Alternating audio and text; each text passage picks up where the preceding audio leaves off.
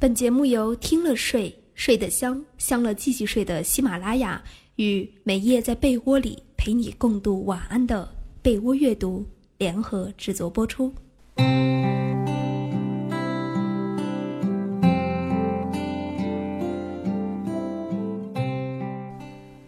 当夜晚降临，一个人躺在床上，随手打开收音机，聆听爱的声音，用文字和音乐。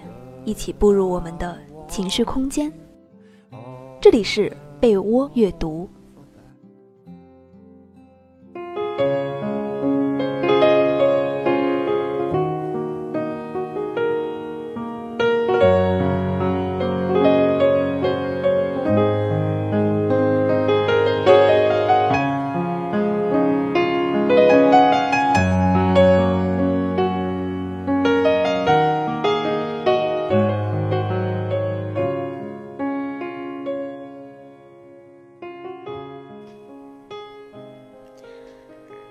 各位听众朋友们，欢迎收听被窝阅读，我是思雨。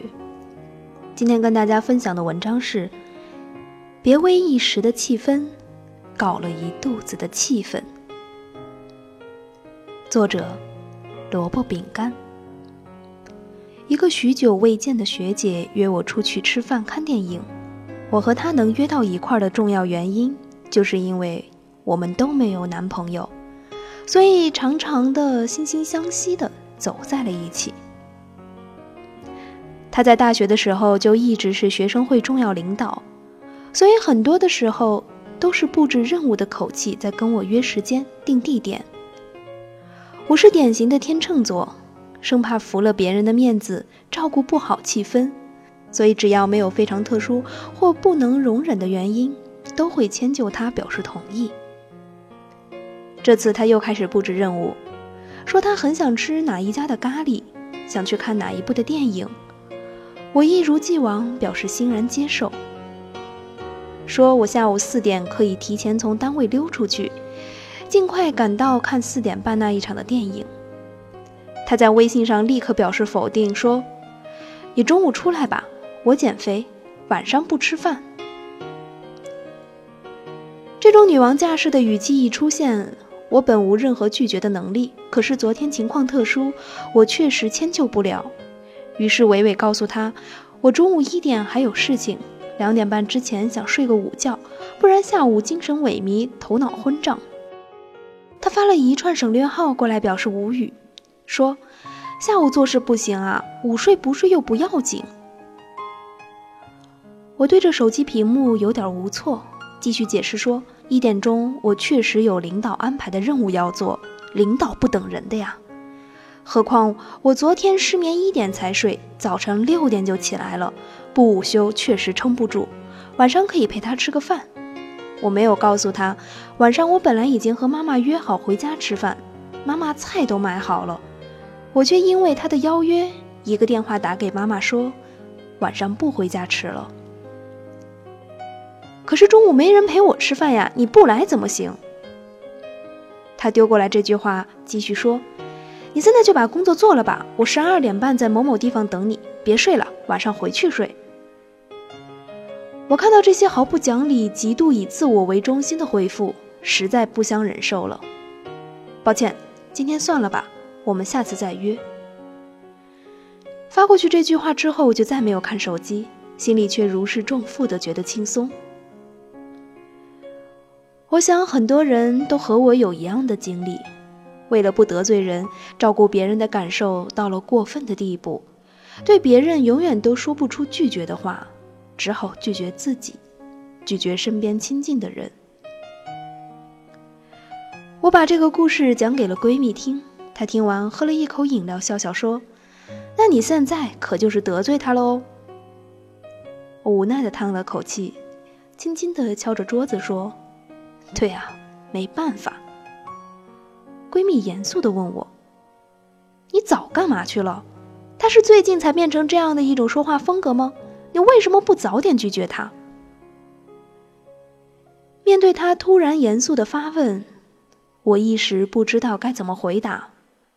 以前觉得他这是直爽啊，而且怕拒绝了他生气。你知道，我最怕得罪人了。闺蜜用恨铁不成钢的神情看着我说：“拜托，他这哪是直爽呀？你自己回忆一下你们的对话，他根本是不顾及别人的感受，好吗？而且就是因为你一而再、再而三的迁就别人，对方才会认为理所当然。而且按他这个性格，他根本不会想到你是在牺牲自己的心情，反而会在你拒绝之后对你颇有微词。你看到最后，你还是得罪人了，而且自己还受了一肚子的气。”一语惊醒梦中人。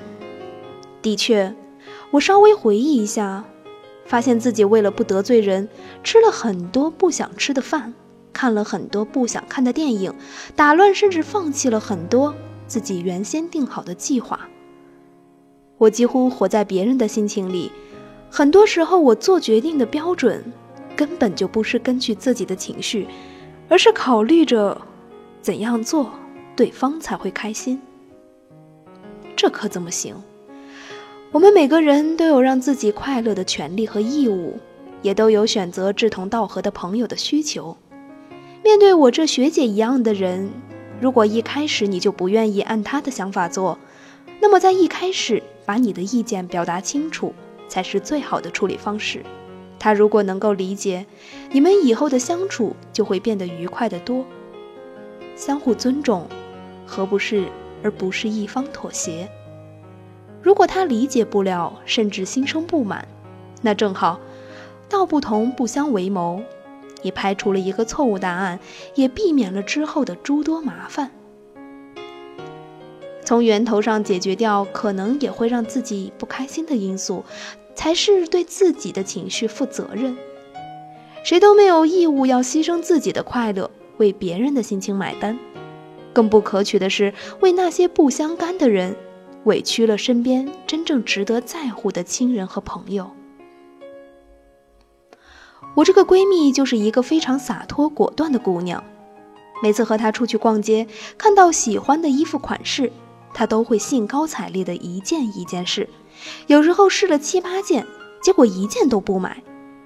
我在旁边总是提心吊胆地观察着店员的表情，生怕他们突然发飙。他却神色坦然，面带微笑地递过去自己湿过去的衣服，说：“谢谢，我再看一下。”走出店门的时候，我会语带责怪地说：“你不买就不要试那么多嘛。”他却很吃惊地回我：“可是我不是怎么知道这衣服适不适合我呢？我也不是存心不买呀。可是那些店员，你不怕他们在你走了之后说你这个人难搞吗？”我把自己的心理活动如实吐露。闺蜜笑了笑：“我跟你可不一样啊，同学。首先，我试衣服之前问过了能否试穿，他们同意了我才试的。而且，店员服务顾客试衣服，这是他们的工作职责嘛，不付出哪有回报？不服务哪有人买呢？对吧？我把衣服还给他们的时候，也总是面带微笑，这就是对他们工作的尊重和肯定啊。”其次，钱是我的，衣服我要穿。如果我这个时候为了店员开心，掏了自己的钱买了自己不喜欢的衣服，不仅浪费了自己的血汗钱，而且以后一看到这个衣服就会觉得心里不舒服，这不是得不偿失吗？最后，他们在背后说什么，那是他们的事。如果话不好听，那就是他们素质问题，不是我买一件衣服就可以改变的。他看得听得入神的我，爽朗的笑了一下，哼，而且啊，就算他们说我是难搞，也是实话呀。你看，你为了让别人觉得你这个人好搞，结果让别人越来越难搞，最后苦的还是自己。他带着畅快的笑容，继续到下一家店挑自己中意的东西，充分着享受着购物的快乐。我看他始终踏着轻快的步调，想想自己有时候带着自以为是的体谅，掏钱买了一些自己并不那么喜欢的东西，回家之后只能压箱底，偶尔翻出来，也只能是大眼瞪小眼的无奈。他说的没错，难搞是因为挑剔，挑剔是对自己的负责呀。只要不是存心刁难，为什么不能努力让自己更开心呢？我们每天都在接触形形色色的人，有的是领导，有的是前辈，有的是新认识的朋友。如果总想着如何去配合别人、适应别人，那么一波一波的人过去，你只会越来越找不到自己。人不为己，天诛地灭。任何时候都不要忘了照顾自己的心情。只有自己设定好了心里的底线，以不变应万变，做好有舍有得的准备，学会遵从自己的内心，勇敢的去拒绝，让那些触犯你底线的人趁早走远，心里才有位置留给那些真正值得的人。所以，如果有一天，我不得已的得罪了你，我不会觉得抱歉，因为我不想为了你得罪我自己。